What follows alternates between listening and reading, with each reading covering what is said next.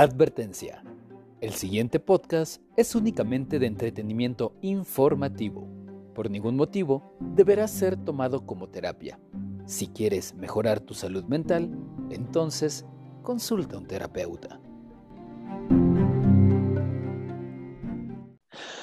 ¿Qué tal gente bonita? Bienvenidos una vez más a De Cabeza. Mi nombre es Sergio González y como siempre me acompaña Superman Peñalosa.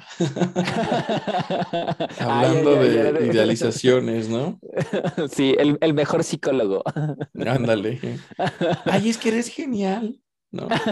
Sí, sí, sí. No, señora, pues no, no lo somos. Pues efectivamente, señora, el día de hoy decidimos hablar con respecto a la idealización y esta parte de cómo proyectamos a las personas. Así es, de cómo es que construimos y nos inventamos y vivimos más como en un mundo personal que en la realidad. Y esto como de alguna manera se da en muchas esferas, ¿no? Abordábamos la parte de las relaciones de pareja, también me lo llevé un poquito a la familia, ¿no? Entre hermanos, no sé, de, es que tú naces así. Entonces la idealización más allá de una pareja, más allá del estereotipo de lo romántico, la dependencia, ¿no? De la primera impresión que dejamos como mucho en las relaciones. Y la neta, señora, sí se va a cuajar, le juro que se va a cuajar. La neta, para quienes, es que luego se nos olvida que nos escuchen en otros países. ¿Qué será cuajar? ¿Cómo traduces a un peruano? ¿Cómo les dices a, a los de Bolivia? ¿Cómo les dices a los de Argentina? Es una excelente pregunta. Yo, yo insisto que la gente no, mándenme un WhatsApp, por fa 444-205-0000 y díganme si me entiendes en otro país que es, se cuajó, señora, se cuajó. este, o sea que, bueno, no, para que me entiendan, se rayó. Ah, se rayó. Es lo mismo. No, creo que está muy bueno. Me parece que, digo, como siempre, esto me va saliendo ahí fluido, como, como tú vas preguntando y es sacas y sacas lo que hay aquí. Creo que lo que salió es bastante bueno. Me parece que es muy productivo. Yo te diría, esto es de clínica, de terapia. Esto lo he abordado con algunos pacientes en algunos puntos. Es parte de la psicoeducación. Entonces, posiblemente esto le pueda servir de algo a una que otra señora. Como, como una base, como un principio, ¿no? Y bueno, también este, me gustaría aprovechar para recordarles que nos pueden seguir a través de las distintas redes sociales. Nos encuentran como significa.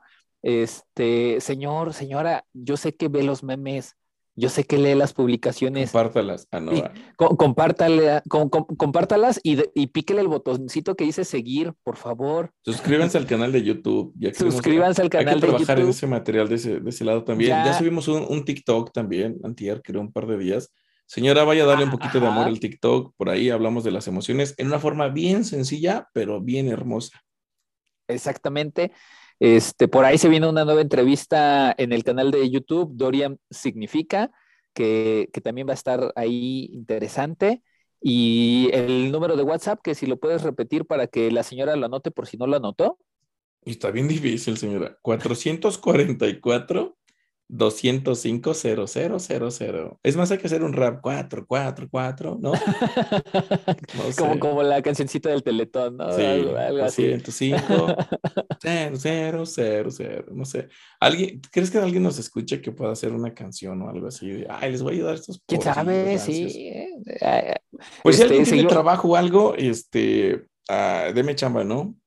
Si alguien tiene espacio para un cajero en el Oporopo, ¿cómo era el, el O por? No, si me agarraste. O por por O. O X O. Ay. Es el O por por O. O por. ¿No? Bueno, ya. Te pasas, ya, ya, ya, ya. Pues bueno, señora, la, la dejamos con este episodio. Una vez más le digo, está muy suculento. Y sin más, comenzamos.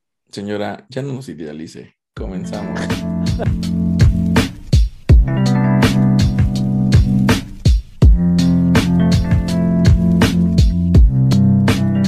Pues nada, amigo, ¿qué onda? Eh, ¿Cómo estamos? Vamos, ¿qué te parece si el día de hoy a tocar el tema de la idealización? Esta bonita parte de, de construir cosas, este, aspectos, sueños, eh, mm, ¿cómo decirlo?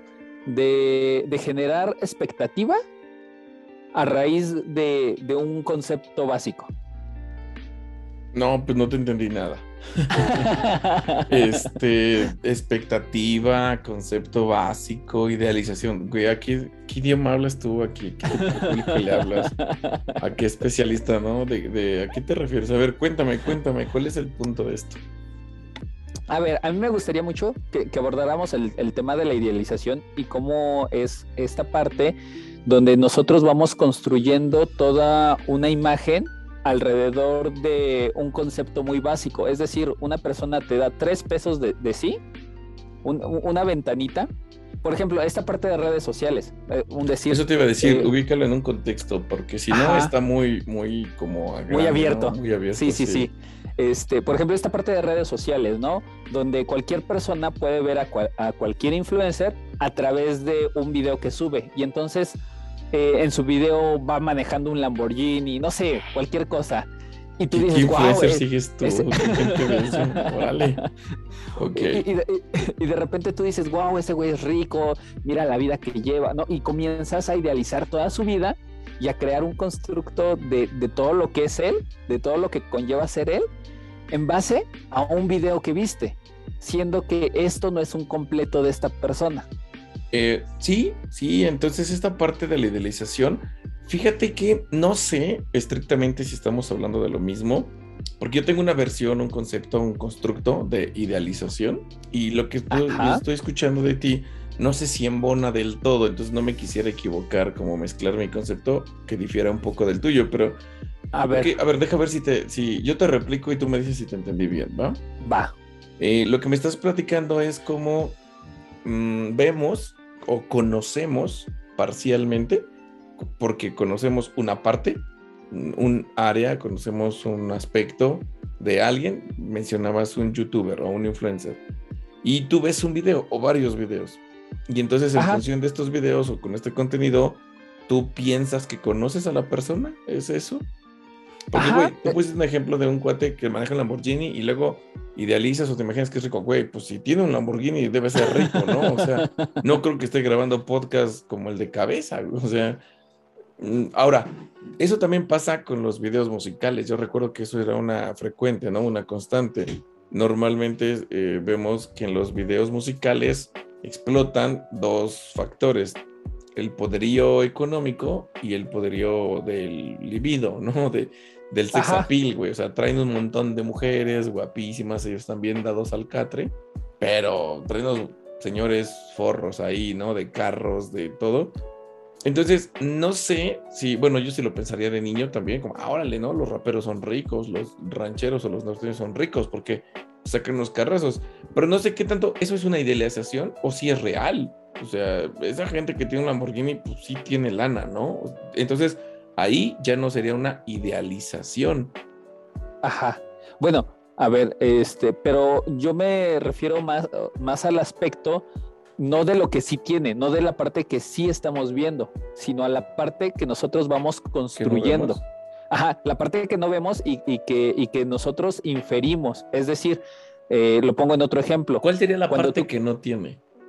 Eh, la, que nosotros construimos. Por ejemplo, cuando conoces a una persona nueva, este, y esta persona eh, es muy amable contigo, te, empieza a tratar bien, y entonces tú dices, wow, este, es la mejor persona, es, la más pura, es, este, un ser de luz, o sea, es perfecta, ¿no? Es un ser de y, luz. y este, y, vas construyendo todo un, concepto alrededor de esos tres pesos de atención que te dio.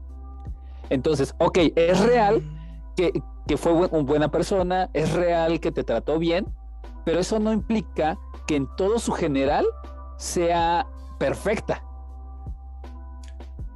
Ah, ok, qué buen tema, va a estar interesante desglosarlo porque Mm, ¿Quieres que te apoye o te llevo la contra? ¿A qué lado quieres que le jale? ¿Para dónde? No, déjame me los dos. Déjate apoyo. Primero, ajá, primero. Y ya después le damos apoyo. Para, el otro lado. Sí, sí, tienes razón, porque eh, tenemos un conocimiento parcial de la gente, dígase en un conocimiento personal, de compañerismo, situacional, tu trabajo, ¿sabes? Eh, y de manera digital lo que vemos. Es más, la gente que nos escucha está escuchando un pedacito. La gente que nos ve en las redes sociales, en las páginas, en Significa, en los lives semanales, pues ve un pedacito de mí, ¿no? Normalmente ese es, eso es algo que sí pasa y que tú idealizas en el sentido, no sé si es idealización, porque creo que tiene otra connotación, pero sí como que rellenas o complementas todo lo que no ves y lo infieres, lo atribuyes, lo supones, ¿no? Entonces, creo que te entiendo bien por ahí. Y sí, sí pasa eso, pero no necesariamente es malo, porque probablemente es algo natural y eterno. Mm, seguramente aquí me vas a dar la razón cuando tú escuchas la típica frase de nunca terminas de conocer a alguien. Entonces, estás conociendo parcialmente, solo conoces unas partes tal vez más partes, tal vez más veces, tal vez en más situaciones, pero finalmente no terminas de conocer a alguien. Y a lo mejor si te acuerdas, retomamos esta parte porque me gustaría dar un cierre perrón con este punto, muy filosófico, ¿sabes? Pero bueno, mm, quiero seguir por esta línea. Entonces, no terminas de conocer a nadie y desde ese principio, por lo tanto, siempre conoces una parte, así que el resto lo construyes tú. Y eso no necesariamente sería ni bueno ni malo. Ahora, la otra, el otro lado de la moneda vendría siendo cuando tú me tratas bien y tú te muestras atento o cariñoso o me diste tu atención, eso es lo que tú me estás dando a mí y con eso construyo esta imagen. Y no es falso. Porque ahí te va. Y qué buen tema. Pensemos en una expareja. ¿Qué podrías hablar tú de una expareja? ¿O qué podría hablar una expareja de ti? ¿Cómo se expresaría de ti? ¿Qué diría de ti?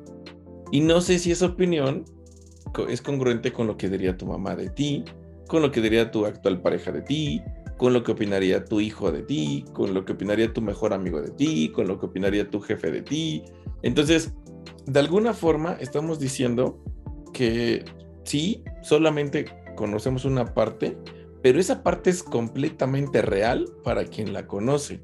Ah, más concreto, más sencillo.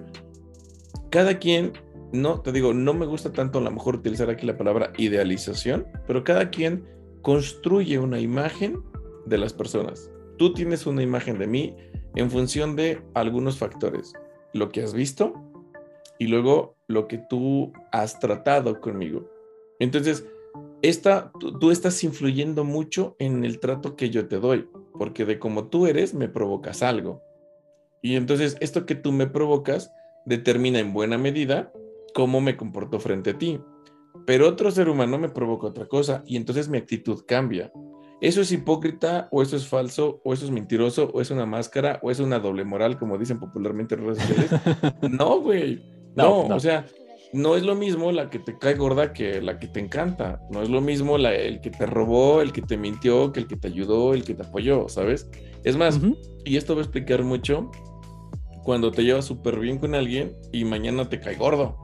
Bueno, es que ese alguien traía un trato contigo que te despertaba ciertas cosas, que provocaba cierta reacción de tu parte, es decir, cierto trato también, y tú le provocas algo que te genera otro trato hacia ti y te provoca algo que responde hacia él otra vez, y entonces estamos construyendo una relación en función de ti y de mí.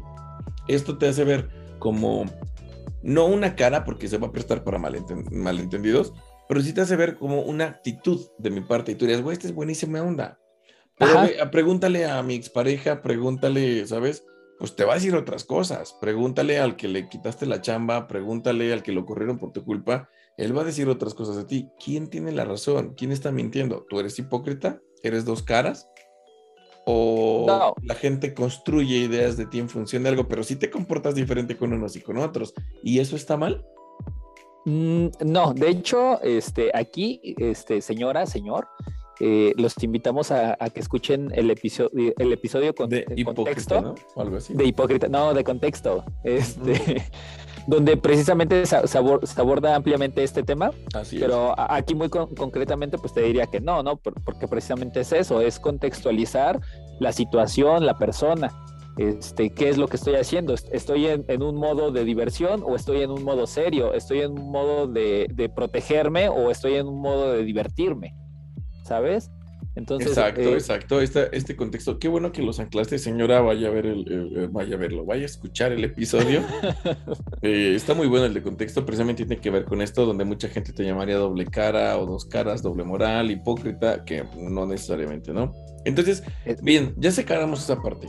Y entonces, ¿qué si vendría siendo como la idealización? O, o tú dime, ¿te quedas todavía con esa idea de la idealización? No, no, no. De, de, hecho, lo que te iba a comentar es esta parte donde, a ver, eh, retomo. Eh, esta persona que acabo de conocer me da tres pesos de su atención, yo construyo todo, todo un, un, alguien ficticio, por decirlo de una forma, alrededor de esta persona, pero además de todo, no importa lo que me diga alguien más, o sea, no importa si alguien me dice, no, güey, esa persona no es así, siempre mi cerebro va a buscar esa parte de justificar, de, decir, ¿sabes qué? No, es que, no, es que esa vez la agarraron de malas. Es que, este, no, ah, e, ella, ella, normalmente, ajá, e, ella, normalmente hace otra cosa, ¿no? Este, no, pues ese día se le barrió. O sea, siempre buscamos como, como mil excusas que para el, para el cerebro de la persona que está idealizando son válidas. Pero para todos los demás casualmente no.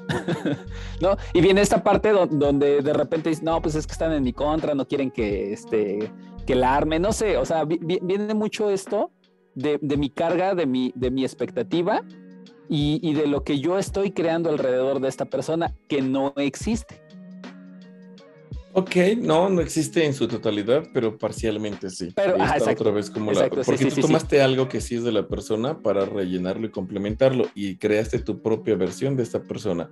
Entonces sí, eso me suena mucho a relaciones de pareja, a la etapa del enamoramiento, de porque es así lo que sucede. Cuando alguien quiere contigo tiene una actitud, el interés tiene pies, entonces determina cierta forma de ser, conducta, atención, detalles, palabras. Hacemos muchos lo que yo llamaría eufemismo, ¿sabes? Porque no eres exactamente tú. O sea, haces un cambio sutil, te arreglas más, te peinas más, te perfumas, dices menos cosas, tratas de decir más cosas, no sé si ocultas un poco las groserías o las exageras para verte de tal manera, o utilizas cierta ropita, ¿sabes? Entonces, sí, sí tienes una adecuación, que otra vez vamos a invitarlos al contexto, pero que no necesariamente es como que no seas tú. O sea, sí, sí eres tú, eh, modificado, con cierto interés, con cierto, no sé, pero bueno, y con esa parte yo relleno, complemento, ¿sabes? Completo lo que no sé o no, no conozco de ti. Y obviamente va por la misma línea, ¿no? Si tú me diste atención, yo voy a pensar que eres una persona súper atenta, que eres buena persona, que eres caballero, no sé. Pero te digo, esto suena mucho a relaciones de pareja, así como te lo estoy entendiendo. Porque yo podré conocer a alguien, a un maestro, por ejemplo, y quiero ampliarlo, ¿no? Que no nos quedemos solo con la relación de pareja. Ajá. También idealicé a lo mejor a mis maestros, lo escuchaba decir algo y decía, órale, ¿no? yo digo, wow, es la neta, sabe un chorro, pero ya después das dos, tres clases más y dices, güey, no sabía tanto, o sea, ese día leyó una hoja. Y ya cuando le preguntamos algo, pues no supo, entonces, ah, y rompe la expectativa que tenías, ¿no? Como esta idealización. Entonces, no se quede, señora, solo como con la relación de pareja, porque ahí te va, güey. Si le seguimos por esta línea, podríamos hacer un aporte muy bueno. O sea, no sé cuántos realmente les interesaría esta parte como de la pareja, pero sé que todos tenemos una familia. Y esto pasa muchísimo con la familia. ¿A poco no está bien perro el giro que le di? Sí, sí, sí, sí. Pero ahí te va. Pero no quiero utilizar idealización porque se entiende o se atribuye, te decía, primero a las relaciones de pareja, segundo, como a una mejoría que hacemos de nuestra parte, ¿no? Como que tú eres la persona y todo esto. Pero no, porque no es exclusivo. Yo quiero decir que tú construyes una versión que no siempre es buena, que puede estar sesgada, puede estar alterada para bien o puede estar alterada para mal. O puede no estar alterada necesariamente, pero está descontinuada o mm, desfasada, diré yo. El término correcto sería anacrónica, pero es decir, como en otro tiempo. Ahí te va. Ajá. Porque en el ejemplo de la familia, yo te conozco, Sergio, y eres mi hermano menor, ¿no? Tres, cuatro, cinco, seis, no sé, años. Y entonces, conforme crecemos y convivimos, yo voy creando una idea de quién es Sergio, de cómo es Sergio. Pero esta idea es un tanto móvil como mi propia, mi propia versión, mi propio autoconcepto o mi propia autoimagen. Y entonces, al final del día, en algún punto, yo concreto que tengo una idea de sé cómo es Sergio. Pero, ¿qué edad tendría yo? O en función de qué experiencias estoy formando esta idea y de qué Sergio estoy hablando, ¿no? O sea, ¿cuántos años tendría Sergio? ¿Qué viví con Sergio? ¿Qué le pasó a Sergio que me aportó a mi información para construir mi idea de quién y cómo es Sergio, ¿no? Y entonces, la bronca con esto es que si Sergio de niño era bien inquieto, bien latoso, yo me creo esta imagen de Sergio Latoso, Sergio el bailador. Ah, no, esa es una canción. ¿Sabes? Como, entonces yo puedo pensar, no, es que Sergio es bien latoso, es bien inmaduro, es bien infantil, es bien chillón, a lo mejor, ¿no? O es bien enojón, o es bien peleonero. Pero lo que no sabemos y que mi mente tampoco lo sabe, es que de la infancia, cuando brincas a adolescencia, cambia un buen, en buena parte de tu personalidad. ¿Sabes cuántas veces he escuchado a papás diciendo, es que así no era mi hijo o mi hija en la ah, y ahora es, bien diferente? Y cambia, ¿no? Como que era bien parlanchín de niño y ahora es bien callado de adolescente. O era muy tímido y de repente le dio la extraversión, ¿no? Entonces, estos cambios de etapa, no lo sabemos la gente. O sea, no, no entendemos, no sabemos, no conocemos que con el cambio de etapa se dan cambios de rasgos de personalidad. Y luego dos, mi mente que no lo sabe, imagínate que yo construí mi idea de Sergio a los 14 años o a los 16 años de Sergio. ¿Qué tendrá que ver la personalidad de Sergio a los 12 que a los 25? Y luego a los 30 o a los 35, ¿no? Que en principio pues deberíamos estar madurando. Y la bronca es que con la familia pasa que si yo fui el mayor y tú eres el chico, pues yo creo que eres el consentido. Me, me hice esa idea de ti. Que eres el sobreprotegido, que eres el favorito o que eres el chillón quieres, ¿sabes? Y mañana tienes 35 años, puedes ser una persona completamente diferente, pero yo como tu hermano te puedo seguir viendo así. Yo puedo seguir pensando que eres el consentido, algo, cuando igual y hasta ya le caes gordo a tu mamá o algo así, pero yo puedo tener mi propio concepto de Sergio es el consentido, ¿sabes? Y obviamente que esta imagen determina mucho, te decía, cómo me comporto frente a ti, el trato que te doy, ¿no? El tipo de consideraciones o no, que tengo para contigo, pero no es necesariamente en función de ti, sino del concepto que yo tengo de ti, que en principio está basado o armado con algunos factores o aspectos que sí fueron tuyos, pero no sé, una, ni fueron todos. Y dos, no sé qué tanto de eso que sí era tuyo sigue siendo hoy parte de ti. sí, no, o sea, e, e, e, es esta parte que comentas. y, déjate lo aterrizo en un, este, en un ejemplo muy claro. Este, cuando comenzamos los podcasts, yo te hablaba de que exactamente. no, yo, te comentaba mucho sobre los eh, que me gusta jugar, o bueno, sí, que me gusta jugar. Y, este rollo, e incluso hace como uno o dos podcasts, este, hacías una referencia a que yo juego pero desde que lo del internet y, varias cositas y que he estado más ocupado y, otras cosas, ya ni he prendido la consola, ¿no? Ajá. Pero, ajá, pero como, como se habló de eso en el pasado. Sí, la gente cree que sigue siendo gamer. Sí, sí, ajá, sigo siendo el mismo y, sigo pegado en la consola y sigo jugando y, o sea, se queda y, se perpetúa, ¿no? Hasta que, hasta que vuelves a convivir con la persona. Pero aquí también viene la, la parte de, este, que a mí se me hace... Ah, asterisco, güey. Hay que retomar esa parte. Termina si quieres, pero hay que retomar esto. Ah, bueno, yo, decía este, esta parte donde se derrumba la idealización que tienes sobre una persona, sea buena o sea mala. Qué buen punto, porque fíjate, me gusta cómo lo cerraste porque quería retomar esto de hasta que se derrumba. No es cierto, Porque lo que te decía, tú puedes dar 35 años y yo sigo pensando lo mismo de ti. Ajá. Entonces, hay mucha evidencia en contra, mucha evidencia que no coincide con lo que digo, pero me vale. Y entonces yo puedo decir, es más, es más, y, conozco, no sé, a tu pareja, a tu maestro o alguien que te conoció que no tiene esa, ese prejuicio mío sobre ti, ¿no? De antes. Él te conoce en esta versión y él dice, wow, Sergio es esto, ¿no? La versión actual. Y si me lo dijera yo diría, no, es que tú no lo conoces bien. Entonces, ojo con eso, güey. ¿Qué tanto, neta, qué tanto? Porque yo te conocí antes, en otra etapa, puedo aseverar que ostento la razón sobre quién eres.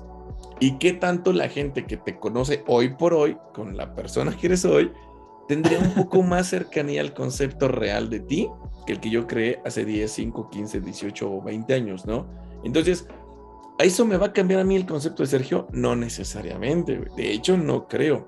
Ahí hay un señor que se llamaba Mark Twain y él tenía una frase que decía, es más fácil engañar a la gente que convencerlos de que han sido engañados. Sí. Y entonces, ahí te va.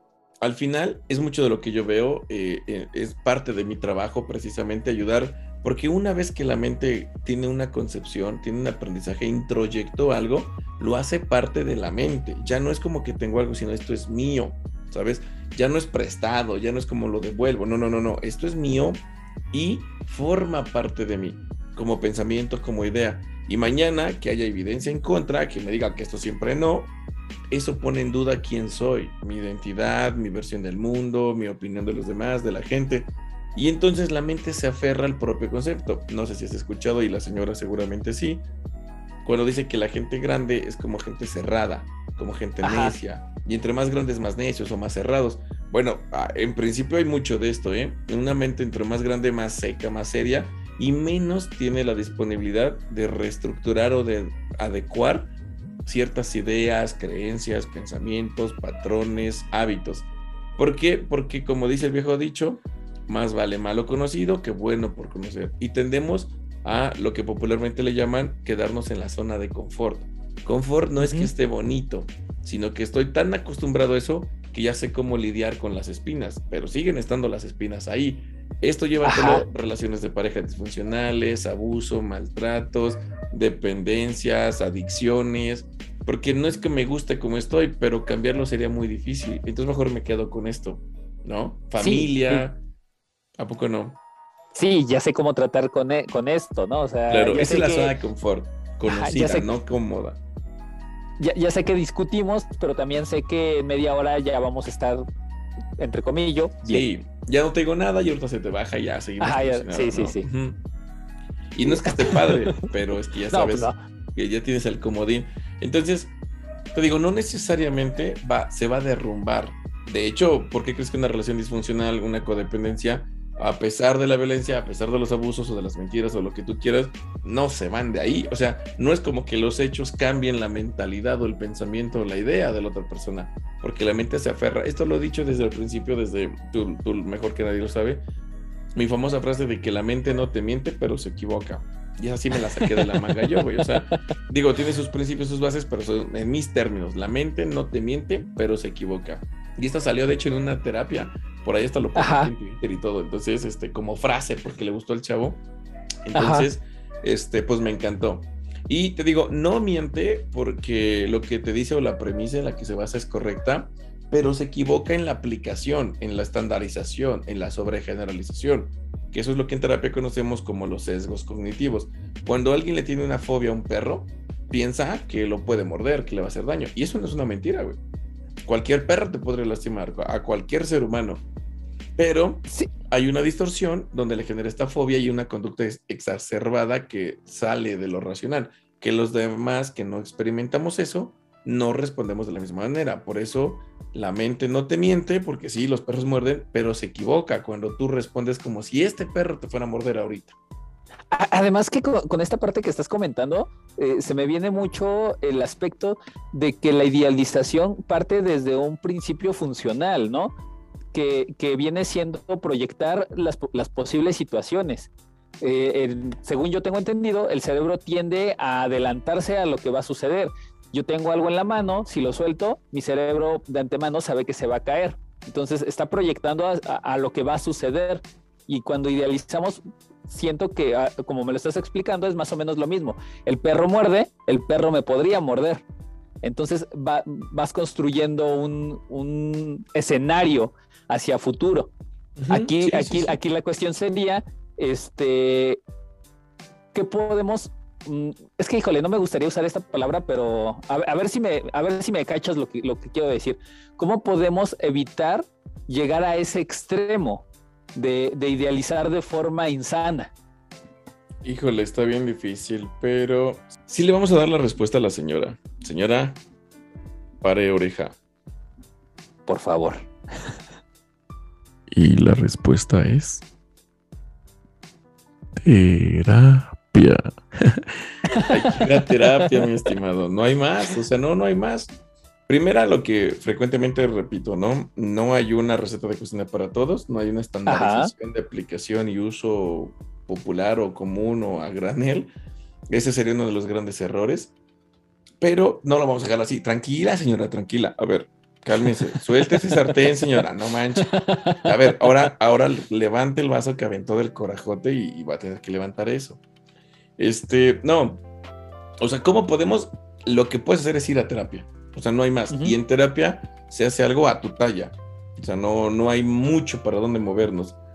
Porque eso es el principio de la ansiedad. Ahora, mucha gente vas a encontrar en redes sociales, en libros de autoayuda y en charlatanería, que te dicen, pues no te preocupes, güey, ¿no? O sea, como, oh, bingo. Ah, no, hombre. No, ¿no? no se me había ocurrido, no, compa? No, te deprimas, ¿no? ¿Para qué te preocupas, no? Y hasta hay frases bien padres como que, pues si tienes solución, ¿para qué te preocupas? Y si no tienes solución, ¿para qué te preocupas? No, pues, ¿no? Super premisa, wow. Yo usaba esa. Éxito, ya ves. Qué bueno que te acercas con, con otro tipo de personas ya, y, de eso se trata, de no avergonzarse de nuestro pasado, ¿no? Eh, yo, yo compré como seis libros de PNL, güey. ellos tengo, de hecho, todavía. Tengo de PNL de economía y de, bueno, muchas cosas. Entonces, no nos avergonzamos, señora, aquí estamos, firmes y parados y aceptando nuestros errores, ¿no? Efectivamente. Yo, alguna vez tal vez pude haber sido en, la adolescencia, pues todo está en la mente. no sé. Pero entonces te digo, es eso, al final es terapia, o sea, para hacértelo a ti. ¿Tú cómo le harías para cambiar eso? Tú, en función de tus necesidades, de tus recursos, de tus problemáticas, de tus objetivos, es eso lo que se tiene que hacer. Y en la charlatanería y en el Vox Populi, en el pensamiento cotidiano, en el imaginario colectivo, como le guste más a la señora, en redes sociales, vamos a encontrar de la ansiedad es exceso de futuro y la depresión es exceso de pasado. Una babosada de ese calibre. Entonces, este, y básicamente si esa es la premisa, pues la respuesta es, pues no te adelantes, güey, ¿no? Vive en el hoy, vive en el aquí y en el ahora. Uy, bien gestáltico esa cosa esa frasecita, ¿no? Del aquí y el ahora. Em, y entonces, ¿cómo? Pues mindfulness, mi estimado, medita, haz yoga, no sé, para vivir aquí y en el ahora. Bueno, eh, ya iba a decir algo de la supervisión, pero no. Entonces, este, ya, sí, es que ya, ya, iba encarreradito, pero no. Entonces, ¿qué pasa? Pues no se puede. O sea, nosotros nos separamos de los, del resto de especies de animales, porque somos una especie más de animal, en esta peculiaridad nosotros tenemos conciencia de nosotros. O sea, un perro no sabe que, quién es él, o, guapo no dice, ay, soy guapo, ¿no? Y ay, el guapo está bien guapo y peludito, O sea, no pasa, güey. Raúl no tiene conciencia de Raúl. Y no tienen esta característica, esta peculiaridad del ser humano que se puede adelantar, güey. O sea, Raúl no está preocupado por si va a comer la siguiente semana. ¿Sabes? O sea, guapo no dice, güey, si mañana tuviera pareja, ¿qué tal que nunca en mi vida me llego a pareja? ¿Sabes? Güey, no están sufriendo por el mañana porque no pueden pensar en el mañana. Y te puedo decir que un perro tampoco se acuerda del ayer. Esto lo estudié hace tiempo. Yo mucho tiempo me dediqué como a los perros. No me dediqué como profesión, pero me involucré mucho con los perros porque me encantan. Soy animalista, ¿sabes? Ah, ok, ok, ok. Perros. Tengo amigos que entrenan perros. Estuve, como soy yo, pues estuve leyendo, investigando mucho de perros y cosas así.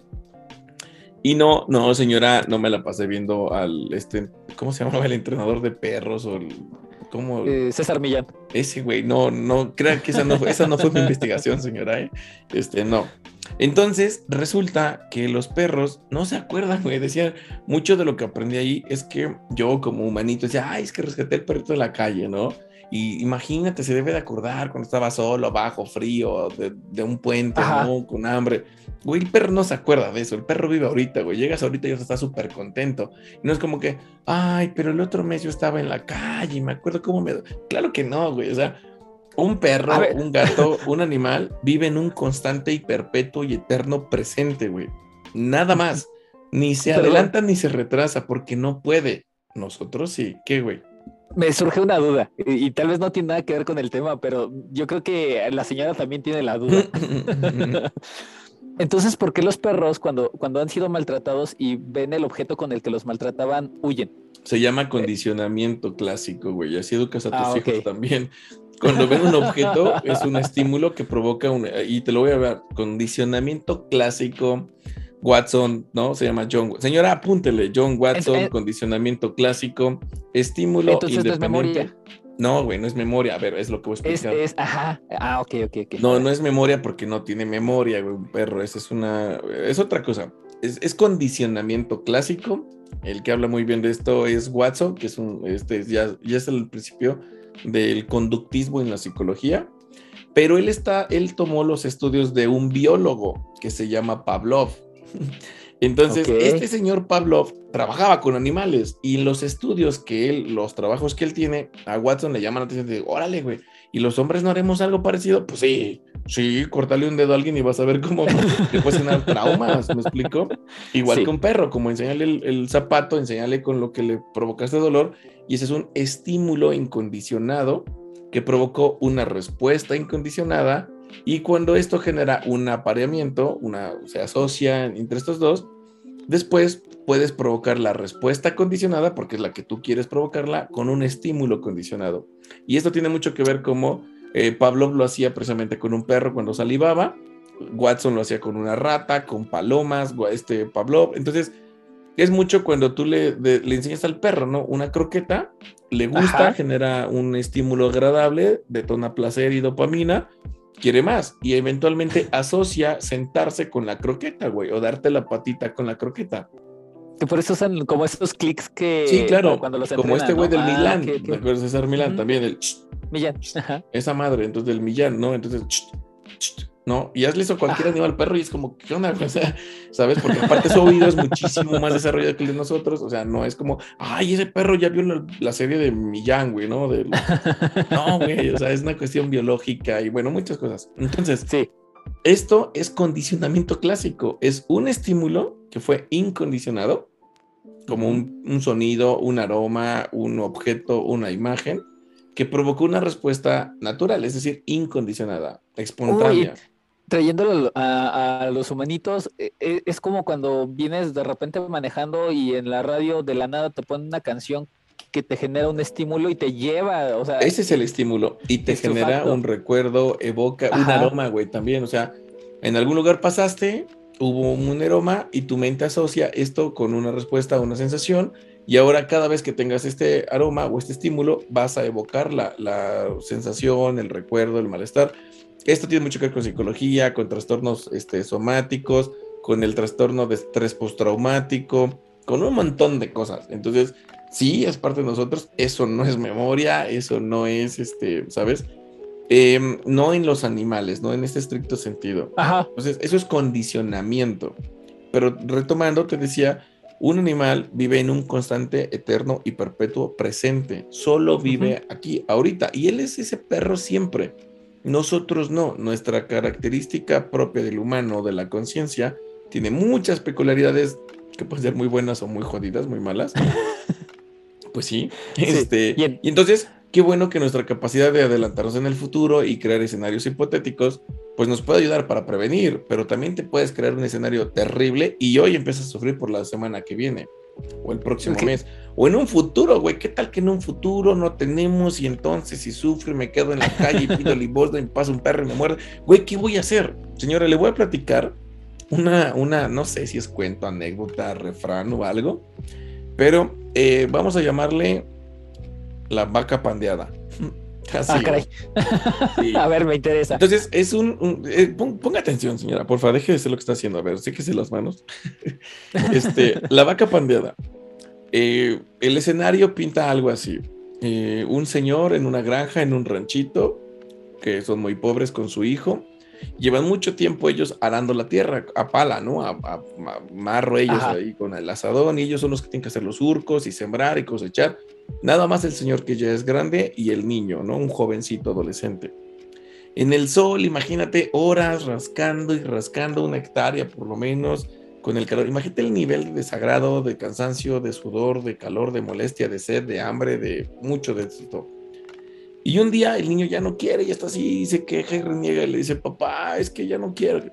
Hijo, usted no se preocupe. Mire, cuando terminemos de sembrar, y pase el tiempo y cosechemos, vamos a cosechar tanto que lo vamos a vender. Y con esas ganancias voy a comprar una vaquita. Y con esa vaquita vamos a poder ponerle un arado para que nos ayude a arrastrar y vamos, oh, estaría bien. Y vamos a trabajar menos, ya no nos vamos a cansar tanto. Y el niño, sí, estaría bien padre, pa. No, y ya vamos a tener otro tiempo para nosotros. Oye, pa, y me deja subirme y montar la vaca. Y se voltea el señor y ¡pum! Le acomoda un madrazo, ¿no? El chamaco baboso, bájate que me la vas a pandear, ¿no? Entonces, este, esa es la maravilla que tiene nuestra mente, que puede construir escenarios hipotéticos y tú hoy respondes a ese escenario, para arriba o para abajo, para adelante o para atrás, o sea, a futuro o a pasado. Si tú recuerdas ciertas escenas, momentos de tu vida, vas a experimentar las emociones que tuviste ahí. Porque esencial y de manera muy, digamos, sencilla, muy reduccionista, tu mente no entiende de físico o etéreo, de hoy, de ayer, de mañana. No sabes si estás teniendo sexo, teniendo gimnasio, si estás en la guerra. O sea, esa es una construcción que hacemos los humanos en palabras, en términos. Es como, güey, tu perro no habla alemán. Cuando le dices, este, sabes, como Hauser, ¿no? No sé, es que tenía un perro que se llamaba Hauser. Y cuando le dices Platz, ¿no? Este, y, güey, mentira, ay, es que mi perro alemán, no, güey, es lo mismo Platz, güey, rojo, morado, Arquímedes, churro. El güey va a asociar ese sonido con algo que hizo y hay una recompensa. Listo, güey, o sea, no habla alemán, ¿no? Entonces, esta parte de la capacidad y característica muy humana que tenemos de adelantarnos en el tiempo te puede favorecer y nos ayuda mucho a sobrevivir adelantando hipotéticos escenarios con hipotéticos riesgos para tratar de tomar una reacción hoy y prevenirlo y buscar cuidarnos en alguna forma. Yo tengo el escenario hipotético de que voy a reprobar, eso me da miedo y ansiedad, y entonces me pongo a estudiar hoy para evitar un futuro que no me agrada mucho el día de mañana. Pero si esto no se regula, me voy a preocupar tanto que me voy a obsesionar y en lugar de, no, en lugar de estudiar media hora o repasar, me quedo hasta las 3 de la mañana, lo cual no me está sirviendo nada para, para aprender. Eh, no voy a dormir bien, no va a haber conexiones ni reparaciones a nivel sináptico, porque no alcancé un estado, un sueño REM, un estado de reparación, no hubo asociación de aprendizaje, no hubo conexiones, no hubo mielina, no hubo muchas cosas en tu cerebro, y entonces caemos en algo que se conoce como la profecía autocumplida. Tenías miedo ah, de que se te olvidaran las cosas o de reprobar y lo que tú hiciste como posible respuesta para evitar ese escenario catastrófico lo provocó, porque no supiste regular tu miedo, tu ansiedad, tu preocupación. Un ejemplo que pongo también muy seguido es el de voy a ir a hacer un retiro del banco, ¿no? Del cajero, de buena lana. para mí 20 mil sería una muy buena lana, pero digamos 5 millones, ¿no? Porque tenemos, eh, tenemos público y auditorio de, ay, güey, 20 mil, pues se me cayeron hace ratito de la bolsa, ¿no? Entonces, para la señora que va de 5 millones para arriba, piensa que, este, eh, dice, no, pues qué miedo, ¿no? Eh, mañana que vaya por dinero y si me asaltan y si me ven y si pierdo y si lo... No, entonces, wow, cuando tú lo piensas empiezas a sentir calambres, se llama ataque de ansiedad o episodio de ansiedad. Esta ansiedad te llevaría a cuidarlo. ¿Cómo lo cuido? ¿Cómo hago que no me roben? ¿Cómo prevengo que no me asalten? Que no, ¿sabes? Como que no, que no me noten, que no se den cuenta. Ya sé, güey, gorra negra, sudadera negra, mochila negra, zapatos negros, pantalón negro, casi casi que lentes negros y serios. Y no llames la atención. Güey, nadie sale así. Vas a llamar mucho la atención y en un banco, güey, ¿no? Entonces, tu intento de que no pase provoca que pase lo estimula, lo fomenta, ¿sabes? o sea, no es como que tú lleves un ladrón, güey. O sea, claro que tendrá que haber alguien, tendrá que haber un ladrón por ahí, güey, que considera muchas cosas que escapan a tu control, pero tú estás favoreciendo eso que no quieres que pase. Y es uno de los errores en los que caemos que yo reviso en la terapia, que se llama profecía autocumplida. Ojo, señora, no tiene que ver con decretos ni con energías. es que tú lo atraes, güey. No, no, pero cuando tú te pones pelos rojos, llamas la atención, no estás atrayendo nada, no decretaste nada. Sí, Sí, sí, sí. Como, en algún episodio decíamos, ¿no? E, esta, esta ropa que trae letras en las nalgas y es la de no quiero que me vean las nalgas, pero pues vas y te pones ese pantalón que trae letras ahí, pues obviamente voltea la mirada. Sí, bueno, no sé, no sé, ahí podremos dudarlo un poco, pero sí, ¿no? Como que no te gusta que te vean. Ajá. No sé, no, no, no quiero que me diga nada, pero mm, ciertas cosas que yo hago fomentan, provocan, estimulan, ¿sabes? Y luego te quejas de eso. Pero bueno, entonces, si no se derrumba como tal lo que es la idealización, ¿qué es lo que pasa cuando, eh, regreso a mi ejemplo, eh, tal vez porque lo veo desde aquí, ¿no? En la pareja. Cuando tú, y ni siquiera es tu pareja, ¿no? Cuando tú estás conociendo a alguien que quieres que sea tu pareja porque ya lo idealizaste y resulta que, que esta persona toma conductas que van en contra de lo que tú ya habías idealizado y tú dices lo que decíamos hace rato, es que tú no eras así. Es, que, cambiaste. Cambiaste, ¿no? y, viene esta decepción, esta desilusión, este, este malestar, este ya me puse triste, ya estoy deprimido porque se me acabó el mundo, porque esta persona resultó no ser, ¿sabes? A, a, esta parte entonces, ¿cómo le llamaríamos? Porque a esto es a lo que yo me refería cuando decía que se te derrumba esa idealización. Ah, es que no se te derrumba. De hecho, tu mente se aferra a que no se derrumbe.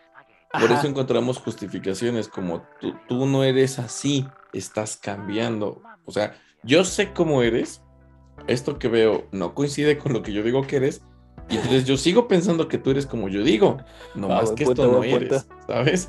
Este no eres tú, este es que así no eras, es que has cambiado, es que algo pasó. No, o sea, a lo mejor sí ha cambiado, dice Heráclito que todos cambiamos todo el tiempo. Pero, señora, ¿quién es Heráclito? Bueno, es un viejito de esos barbones, de los griegos, de los más antiguos, de hecho. Y entonces Heráclito tiene una frase bien interesante que decía que un hombre no se puede bañar dos veces en el mismo río por dos importantes cosas. Una, porque no es el mismo hombre, porque con cada día, cada segundo, cada momento lo cambia. Y dos, porque el río también es flujo y movimiento. Entonces tú ya no, el agua que te bañaste en la mañana ya no está en ese río. Entonces, está bien chido, piénsele un poquito, sí, sí, está padre. Entonces sí, somos tránsito, somos flujo, somos movimiento, somos cambio, somos caos, somos, ¿sabes? Eh, entropía. Eh, señora, googleelo si quiere. Teoría este, termodinámica, Las leyes de la termodinámica. Eh, y ahí se llama entropía. Entonces, básicamente, nosotros somos diferentes todo el tiempo. Y esa es la única constante. Entonces, si estoy cambiando todo el tiempo, no podrías decir que me conoces. Me conocías. y hoy me estás conociendo. El problema es que cuando lo que tú estás conociendo de hoy ya no te gustó tanto o ya no coincide con la idealización o el primer constructo que hiciste de mí, tú quieres aferrarte a tu idea y tratas de regresarme, de detenerme en este cambio. Te lo voy a poner en terapia. Cuando alguien viene a terapia y empieza a generar cambios estructurales, es decir, modificaciones de sus hábitos, de sus conductas, de sus idealizaciones, de su manejo emocional, la gente que está en su entorno estaba acostumbrado a cierto estereotipo, prototipo, ¿sabes? Como cierto patrón conductual. Y cuando logramos ciertos cambios, que se va, a ver diferente, se va a expresar diferente, se va a comportar diferente, va a querer cosas diferentes, se va a manejar diferente, la gente de su entorno primero va a decir, güey, tú no eres así, estás cambiando, te están cambiando. Y habrá quien esté a favor, habrá quien diga, qué loco, pero dale, güey, si te está sirviendo. Y habrá quien diga, oye, no, eso no está bien. Es que tú no eras así, ¿sabes? Porque entonces ya no me conviene tanto los cambios que tú estás haciendo o no me están gustando. Sí, sí, sí, sí. sí, sí. Es algo que yo también tengo que ver y cuidar en la terapia. Porque eso pasa. O sea, si logramos buenos ejercicios, buenos resultados, la gente cambia y entonces tu entorno va a estar un poquito desfasado contigo. Tus relaciones cercanas, familiares, interpersonales, de pareja, de amistades, te decía, están contigo en función de cómo has venido siendo. Mañana que le muevas tantito, pues les va a hacer ruido a unos más que a otros. Habrá quien le encabrone, habrá quien le encante, habrá quien diga, órale, te ves mejor, te ves súper bien. Te voy a confesar algo. Eso es algo que me, que me hace sentir bastante bien cuando en la terapia escucho eso. Que alguien recién me decía, ¿sabes? Es que yo tal vez no siento tanto, tanto, tanto, tanto como que yo haya cambiado, pero mi entorno me lo refleja. Me dicen, oye, te ves mucho mejor, te ves más tranquila, oye, ya más bien estresada, oye, te ves, te ves más serena, te ves más feliz, te ves más radiante. Y está padre, ¿no? O sea, que la gente note esos cambios. Claro que lo nota. Y habrá quien le gusta porque le importa y se ve que tú estás mejor. Pero habrá quien diga, oye, tú no eras así, porque le estás afectando, ¿viste? Porque ese cambio ya no le está gustando tanto. Y se va a aferrar a tratar de mantenerte como eras porque eso le favorece a esa persona. Nosotros o nuestra mente hace algo muy parecido con el de enfrente. Tú no eres así, Sergio. Tú no me contestabas, ahí te encargo, ¿no? O sea, o tú no, no sé. Y ese es el truco. Te digo, no creo que tienda a derrumbarse, más bien todo lo contrario. Tu mente se aferra a que no se derrumbe. Y cuando, y cuando es inevitable, es cuando viene el conflicto, sí, la claro. desesperación. Una crisis, digamos. La crisis, exacto, sí, qué, qué buena palabra, era, era, la que buscaba. E, e, esa crisis Ay, gracias, qué bueno que donde... la tiene. Hacerte esa, chiripa. e, Esa, esa, esa, esa crisis que precisamente nos lleva a tener pensamientos catastróficos incluso, ¿no? Es que ya pues, no me quiere, es que ya no sí, le importo, es que... Esos serían este... fatalistas, negativistas, en el estricto sentido que la catastrofización es, la incre es el incremento, la maximización de algo malo. Eso es como, no es malo, es una catástrofe, o sea, es Ajá. terrible. Y lo otro es como, ya no me quieres, es como negativo, ¿sabes? Como muy... Ah, ok, ok, ok. Es como la parte de, no, ¿por, ¿por qué te ayudó? Porque me di, piensa que soy un tonto. Ah, caray. O sea, es como, o sea, podría ser, güey, ¿no? O sea, es como Sí, verle sí, la sí, parte mala. Y la catastrofización sería que eso malo es terrible. Ujú. Y se me va a acabar el mundo porque ya, ya no está Es el conmigo y fin ya no me mundo, es ayuda. terrible, así es. Este, e, e incluso me, me gustaría llevarlo a esta parte que, que comentabas, ¿no? Cuando, cuando tomas terapia y empiezas a cambiar tus conductas y entonces estos familiares, este, amigos o, o gente cercana a ti, Ujú. este, comienza a notar los cambios, ya no les es funcional y entonces viene, viene esta parte de que, no sé, mamá a hija, este, es que tú antes me ayudabas, ya no te importo como madre, ya no me quieres, este, te importa más hacer tus cosas que tu familia. Pues sí, güey. ¿no? Pues más o menos sí, sí, sí, porque esa es la resistencia que presentan como un intento de evitar que sigas cambiando porque ese cambio ya no me favorece. Cuando tú cambiaste, me quitaste beneficios que yo obtenía dentro de la re- relación contigo. Entonces, pues si tú me pagabas la renta y ya no me la pagas mamá, ahora te la pongo de hijo para mamá, Ajá. este, pues me estás poniendo aprieto a mí. Pero a lo mejor es como, pues ya, güey, tienes 30 años, ¿no? Ya váyase a buscar. ¿Quieres un videojuego bien interesante? Donde se trata, ¿sabes? Se llama vida real, güey, ¿no? Este, Ah, sí, sí, Oye, sí. hijo, ¿has escuchado eso del síndrome del nido vacío? Sí, pues tu mamá y yo lo queremos experimentar, güey. Nos gustaría Ah. Sí, sí. darnos cuenta de qué es eso. Lárgate, güey, de la casa, ¿no? Entonces. Sí, cuando la mamá va a terapia y le digo, güey, su hijo es muy parasitario, este, le está comiendo como cual, cual sanguijuela a su vida y logramos esos cambios, digo, no le diría así, por supuesto, pero la señora concluye y descubre que a lo mejor su hijo de 42 años ya se está medio manchando, Quizá. ya le está encajando la uña. Entonces va y ¿sabes qué, hijito? Pues ya no te puedo mantener a ti, a tu esposa y a tus tres crías, ¿no?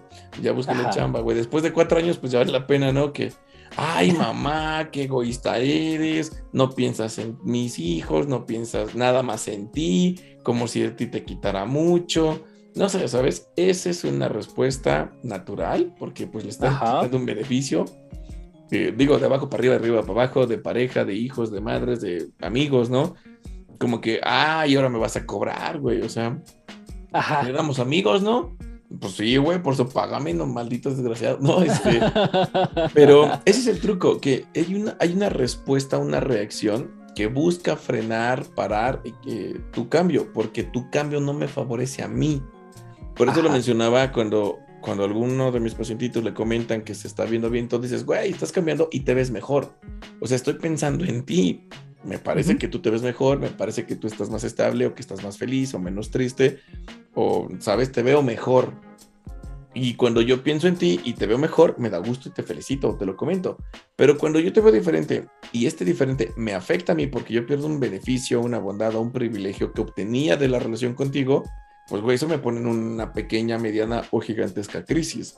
Y entonces yo tengo que hacer algo para evitar eso porque eso es- tiene que ver conmigo. Yo ya no me estoy viendo favorecido por la relación contigo. Óyeme, ¿qué onda? Entonces, mamá, no me cobres o lo que decías de ayudarme, de dame el ray, ¿no? De cuídame a mis hijos, de, no sé, ¿sabes? Como las bondades. Y, y entonces podemos empezar a caer en un chantaje emocional, en una actitud coercitiva, manipuladora, ¿sabes? Y aquí entonces entraríamos el pasivo agresivo, donde ahí como, sí, está bien, no, no te preocupes. Yo aquí veo cómo le hago, este, a ver, a ver si tus Sí. hijas, si tus nietas no sufren. No, no sé, ¿sabes? Como muy pasivo, güey, viste, como no es agresivo, Pero, güey, busca la manipulación, Pero es que- manipulación a través de la culpa. Eso es un, ese es pasivo-agresivo. Es que como me veo, Dime. es que como te, como te ves me vi y como me ves te verás. Sí, sí, sí, mucho como un intento de hacerte sentir mal, hacerte sentir culpable o miedo, por ejemplo, y desde esto, no, no, no, mejor no. Y entonces ya, éxito, véngase. Deme gusto, ¿viste? Haga lo que yo quiero. Ese es un tipo de control, de chantaje, de manipulación, de coerción, de muchas cosas. Ok, entonces mira, eh, ayúdame a resolver si lo aterricé de una forma correcta. Hasta donde entiendo, la idealización es algo natural y es algo este, que todos los seres humanos traemos de agencia, como, como dice un- una persona que conozco. Eh, ya, ya viene de agencia ese paquetito, ya viene con ese paquete. Este, mm, Es buen... Sí, te digo, yo no, no me convence del todo la palabra idealización porque la gente tiende a atribuírselo a la pareja en la etapa del enamoramiento, donde todo lo vemos perfecto y que caemos en tres errores. Las cosas buenas las vemos increíblemente buenas, las maximizamos, por ejemplo, pero no las catastrofizamos, o sea, las maximizamos nada más. Las cosas neutro las pasamos del lado bueno y son buenas, o sea, las cosas Ajá. X, ¿sabes? Como, no sé, como X, me, me dio los buenos días. No manches, qué atento, güey. O sea, wow, un hombre en contacto con sus emociones. Pues nada, güey. O sea, ¿sabes? Pues dijo Este, buenos días. Sí, cerró la puerta. No, ay, güey, se lavó. Dijo gracias. No, hombre, ve qué educado, caballero, ¿no? Güey, no sé. Ajá. Es como llegó puntual, pues debería ser así, ¿no? O sea, no sé. sí. Y las partes ok, ok. malas no son tan malas, ¿sabes? O sea, las minimizamos. Y ese es el sesgo que se da en el, en el enamoramiento Ajá. por una idealización, porque yo creo que eres Superman y cuando veo que no vuelas, ah, bueno, es que no quiere volar. No es que no pueda. Ah, ok. ¿Sabes? sí. Yo veo que eres, yo digo, yo te idealicé como Superman, pero no cargas nada, güey. Ah, es que no le gusta presumir. ¿Sabes? Entonces, yo sigo viéndote como Superman. Eh, eh, Y esto te digo, se asocia mucho con la relación de pareja. Por eso no me encanta la palabra idealización, por miedo, o, o bueno, ya lo eh, esclarecimos aquí. Al final no es exclusivamente eso, sino la tendencia que tiene a mi mente a rellenar todo lo que no conoce por un principio que es básico, es un miedo a la incertidumbre, a lo desconocido. Eso no le encanta a tu mente, le, le genera mucha bronca. Y entonces cuando yo veo dos o tres o cuatro cosas, no, ya, ya te conozco, güey. Ay, eres chilango, Sergio, híjole. Sí, y luego sí, eres hombre, uy, y te separaste, ¿no? Pues por algo será, ¿no? ¿Qué tipo de hombres son los que se separan? Pues yo estoy rellenando sí. todo, güey, con tres cosas tuyas. Yo, si eres chilango, no, hombre, pues ya sé cómo eres. Si eres Ajá. hombre, no, pues más triste. Y luego separado, no, hombre, pues, ¿por qué te habrán dejado, güey? Pues algo habrás hecho, ¿no? Quién sabe qué tipo de cosas.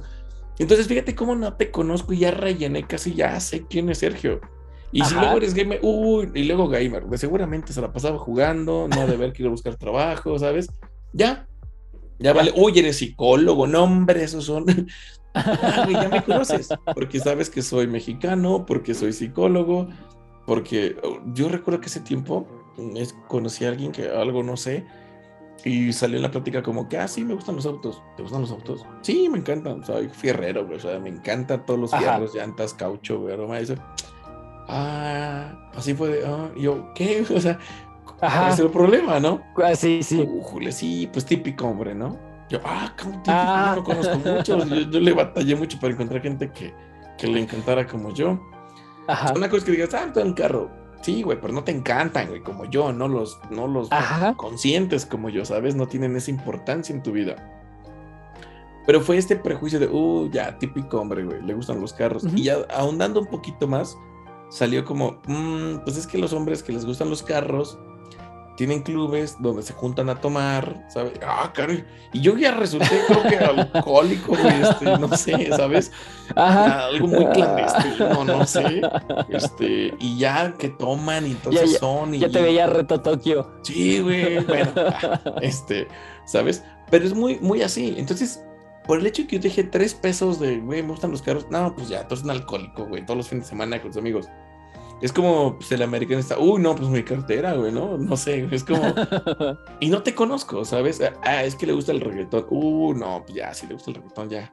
ya valió. ¿Sabes? Ajá. O, tu profesión, o tu estado, o tu edad, o algún gusto personal. Y entonces con estas pocas características, tu mente tiende a rellenar. De hecho, en un taller, no recuerdo ahorita exactamente en cuál, pero tengo una imagen y, y, la mitad es un chango y la mitad es una persona. Y recuerdo que la diapositiva dice algo así como visión parcial como global. Es decir, yo veo dos o tres partes de ti y yo relleno todo, ¿no? Lo globalizo, lo, lo, completo, pero lo completa mi mente. ¿Desde dónde lo completa? Cuando tú me das una, una piedrita de Sergio y me dices, mira, soy chilango, lo que eso significa para mí, chilango, eh, abusivo, creído, payaso, ratero o maleducado o no sé, lo que sea que yo crea que es un chilango, por experiencia, porque me lo dijeron, porque yo viví ahí, porque conozco a alguien así. Entonces yo tengo mi propia versión del chilango y cuando tú me dices que eres chilango yo te atribuyo todo el paquetote que traigo, todo así ya, pum, a chaleco te lo pongo. Y luego eres hombre, la versión que yo tenga de los hombres esto, este, no sé, mentiroso, borracho, que no levantan la ropa, que no alzan la tapa del baño, que no tapan la pasta de dientes, que, no sé, todo lo que yo crea que es un hombre, y yo, ah, pues entonces te lo adjunto también, ¿no? Y así, con tres o cuatro cosas, y luego si estás separado y la edad que tienes, y si eres gamer, y si tienes un hijo, uh, no, pues ya tienes un hijo padre soltero, lo que sea que yo piense en los padres solteros, todo eso te lo voy a adjudicar, ¿sabes? Entonces, este... Ay, sí te lo voy a embarrar. Y entonces ahí ya creé un tipo de quimera raro, ¿sabes? Como malformado, una versión curiosa de Sergio de todo lo que yo te puse. Y en función de eso que yo construí de ti, con tres pesos tuyos y 48 míos, digo, no, no, no, jalo, ay, no, oh, me encantas, ¿sabes? O sea, pero finalmente es más mío que tuyo. Me, voy a atrever a contarte algo porque estoy mil por ciento seguro que no nos escucha. Pero haz de cuenta que un día estoy en el trabajo, eh, en una salita que, tienen, estoy, estoy sentado, estaba leyendo un libro. Güey, si es de tu jefe, no te conviene. No, no, no, no. ah, bueno. Eh, era un libro de, sobre el espacio, de una serie que salió de National Geographic. Ajá. Estaba, estaba leyendo, ¿no? Llega una chica que iba a entrevista, se sienta, no me dice nada, obviamente nada más el como buenas buenas tardes y ya, buenas tardes. Pasan varias personas y, y todos me saludan pasa el de limpieza y el de limpieza es cotorro, le gusta echar desmadre, ¿no? Y entonces. Ah, yo pensé que le decía, Lorita, Lorita quiere galleta. algo así. No, espera, espera. Y, y, y, entonces eh, agarra y me dice, señor, ya terminé, este, ya hice esto, ya hice el otro, este, ahorita me voy a ir para tal lado a limpiar. Pero él cotorreando, ¿no? Sí, sí, sí. Y, pues yo le seguí el juego, así como, ah, sí, sí, está bien, perfecto, ¿no? Este, qué, padre, ¿no? ¿no? No, ni me acuerdo bien qué le dije, pero el chiste es que era algo así como que siguiéndole el, coto. Y en su facto pasa otra persona y también me saluda, este, pero como que todo el tiempo a esta chica le, estuvo llegando el mensaje de que este güey es algo, ¿sabes? Porque está aquí sentado, todo el mundo le habla, luego viene el de limpieza y le, y le da razón de lo que ya hizo y entonces me comenzó a hablar.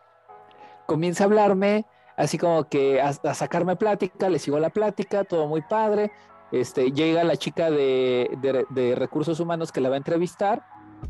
Este, se despide, la chica de recursos humanos también me saluda, se van. X. Me la vuelvo a encontrar en su siguiente entrevista, me da su número telefónico, ay, vamos a hablar, vamos a salir, algo, órale, no está padre. Ay, con ese porte que tienes, mi estimado rompiendo aceite. Mira, todas mías. Sergio, todas mías le van a Espera, espera, espera. Lo, chido estuvo que obviamente en este Inter yo creo que se da cuenta que no soy más que un humilde ser humano que lleva y trae muestras médicas de, de las clínicas al laboratorio. y me deja de hablar. Éxito. Ajá. No, porque es, e, ella con tres pesos está leyendo un libro, está sentado, todo el mundo le habla, este, este cuate, con tres pesos se creó todo un constructo de mí. Ajá, ajá. Que nada y digo que eso tu mente todo el tiempo, o sea, todo el tiempo tu mente está construyendo, está buscando, está inventando, está analizando, todo, etiquetando, determinando, valorando. Es una constante y es la esencia y para lo que mejor es tu mente. La bronca es que entre tanto y tanto pues se equivoca, ¿no? Exagera, maximiza, minimiza, generaliza Entonces, ese es el truco, que tú, es una propiedad característica de tu mente, es lo que nos hace humanos y bien utilizado te ayuda a sobrevivir y te hace una vida más chida, por decirlo así, en muchas formas. Pero si te pasas tantito, o si tú, la, te digo, caen estos errores que se llaman sesgos cognitivos, que luego quiero grabar algo al respecto, entonces estos errores son mala información, o es la misma información, pero mal procesada, y entonces el resultado te va a salir mal.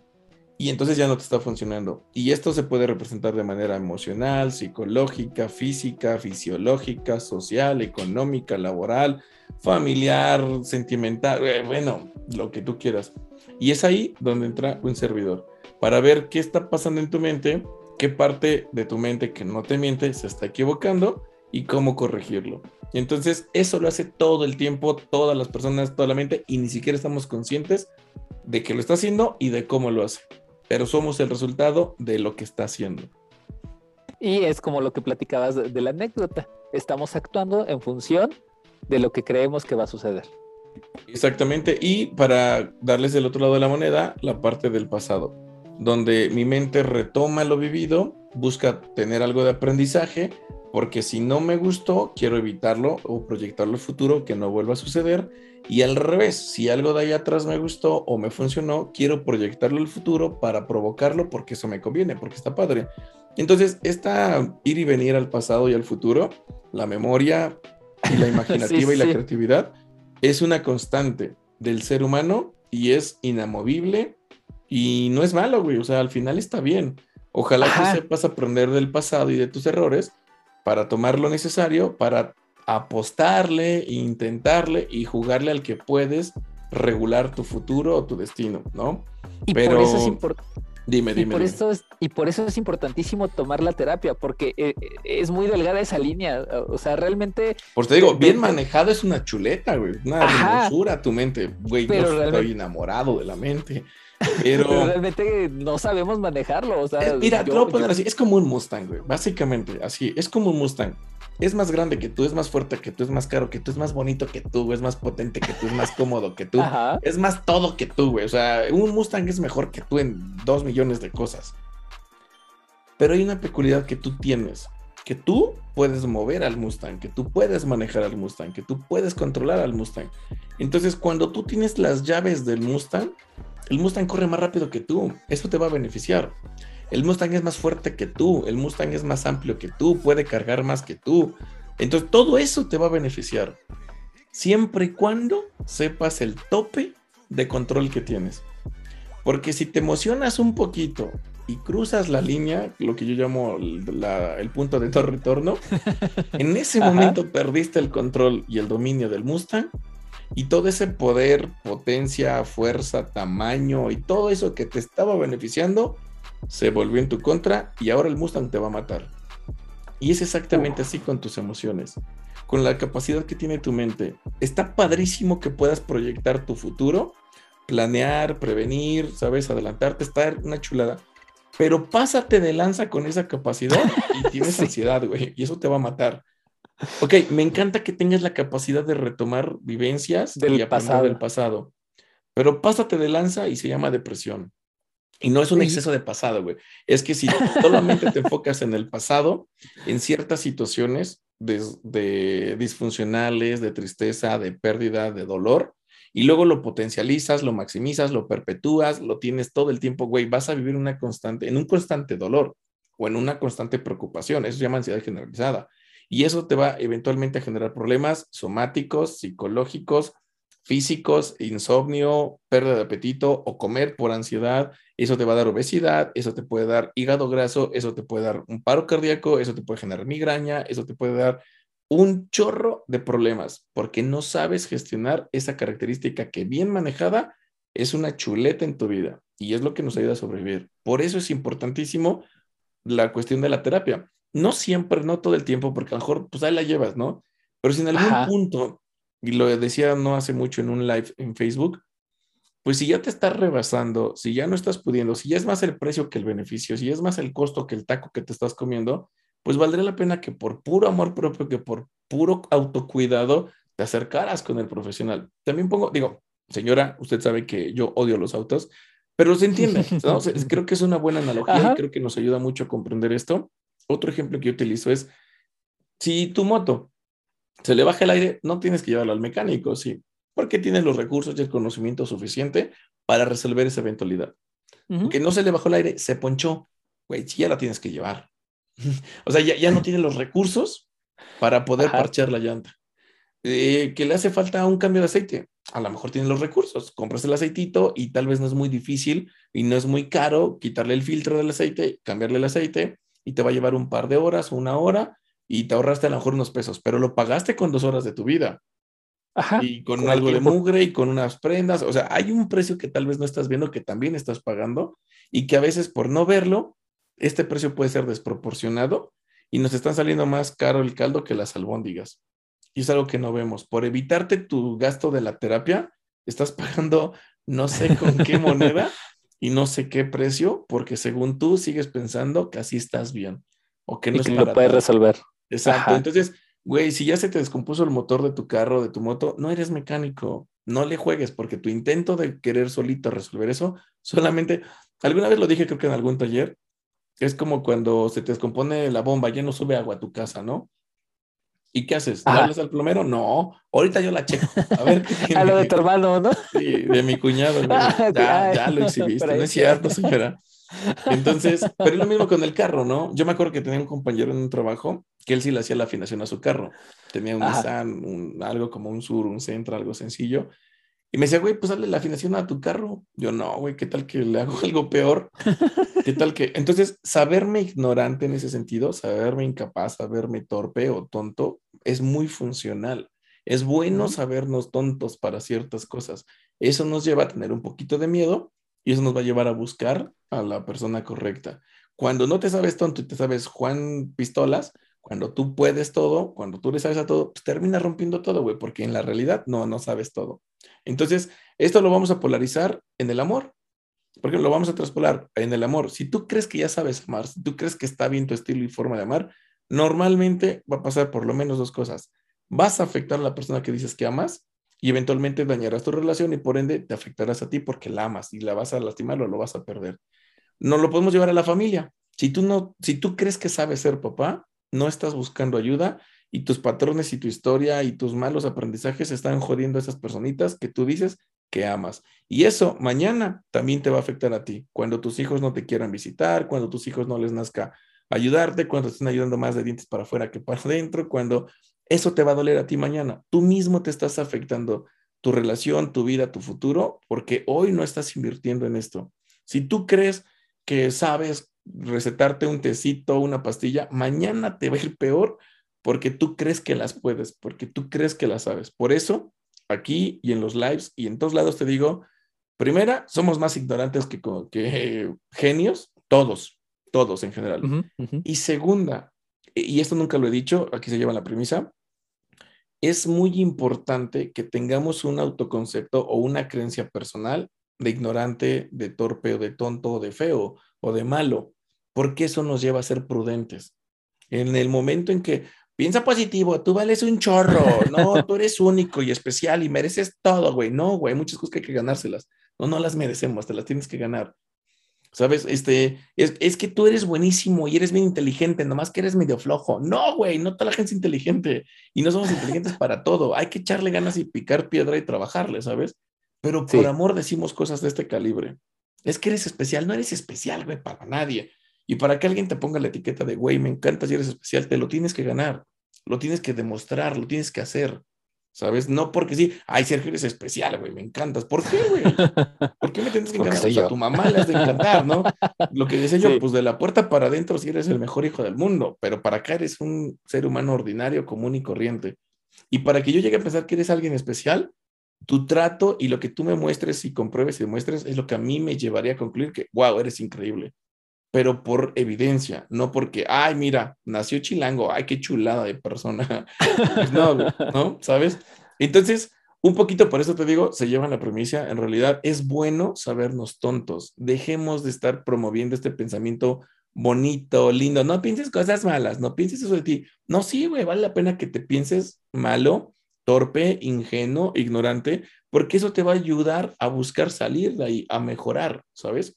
Entonces, señora, yo la dejo con eso. La neta, creo que sí nos rifamos. La neta, ojalá le expriman lo más que puedan en este episodio, porque, güey, esto es terapia. Señora, no sea mala onda, póngase la de Puebla y, güey, mándeme un WhatsApp, ¿no? Regale, invíteme un taquito, señora, por Dios. O sea, ya ni los cinco mil pesos que cobro de consulta. yo, creo que hoy, hoy eh, te puedo decir que es uno de los cierres que más me ha gustado de, cualquier episodio. Creo que sí está extremadamente sustancioso. y, sí, señora, aprovechelo, aprovechelo. Mándele unos chetos a, a Dorian. Sí, porfa, torciditos. No, ¿sabes qué? Odoritos de los de salsa. Esos como anaranjados. No me acuerdo cómo se llaman. Diablo, creo. Ajá. O rufles queso, señora. O sabritas adobadas. Ah. Ya, vámonos. Vámonos. Vámonos.